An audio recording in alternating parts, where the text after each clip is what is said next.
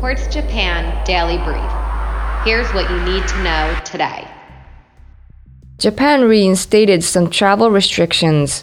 In reaction to news of a new COVID 19 variant of concern, Omicron, Japan will bar foreign nationals from entering the country effective today. US President Joe Biden urged Americans not to panic, while China pledged to send 1 billion vaccine doses to Africa.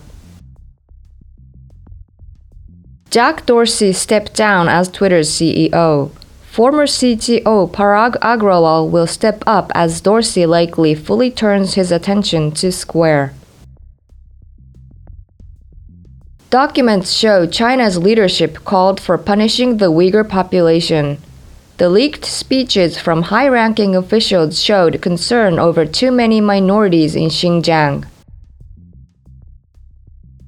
Robinhood has given short sellers a windfall. Those who bet against the app meme stock traders use to outsmart short sellers have seen $253 million in mark to market gains. The US is beefing up some of its bases. The Pentagon plans to improve its base infrastructure but not add more personnel in Guam and Australia to counteract China, the Wall Street Journal reports.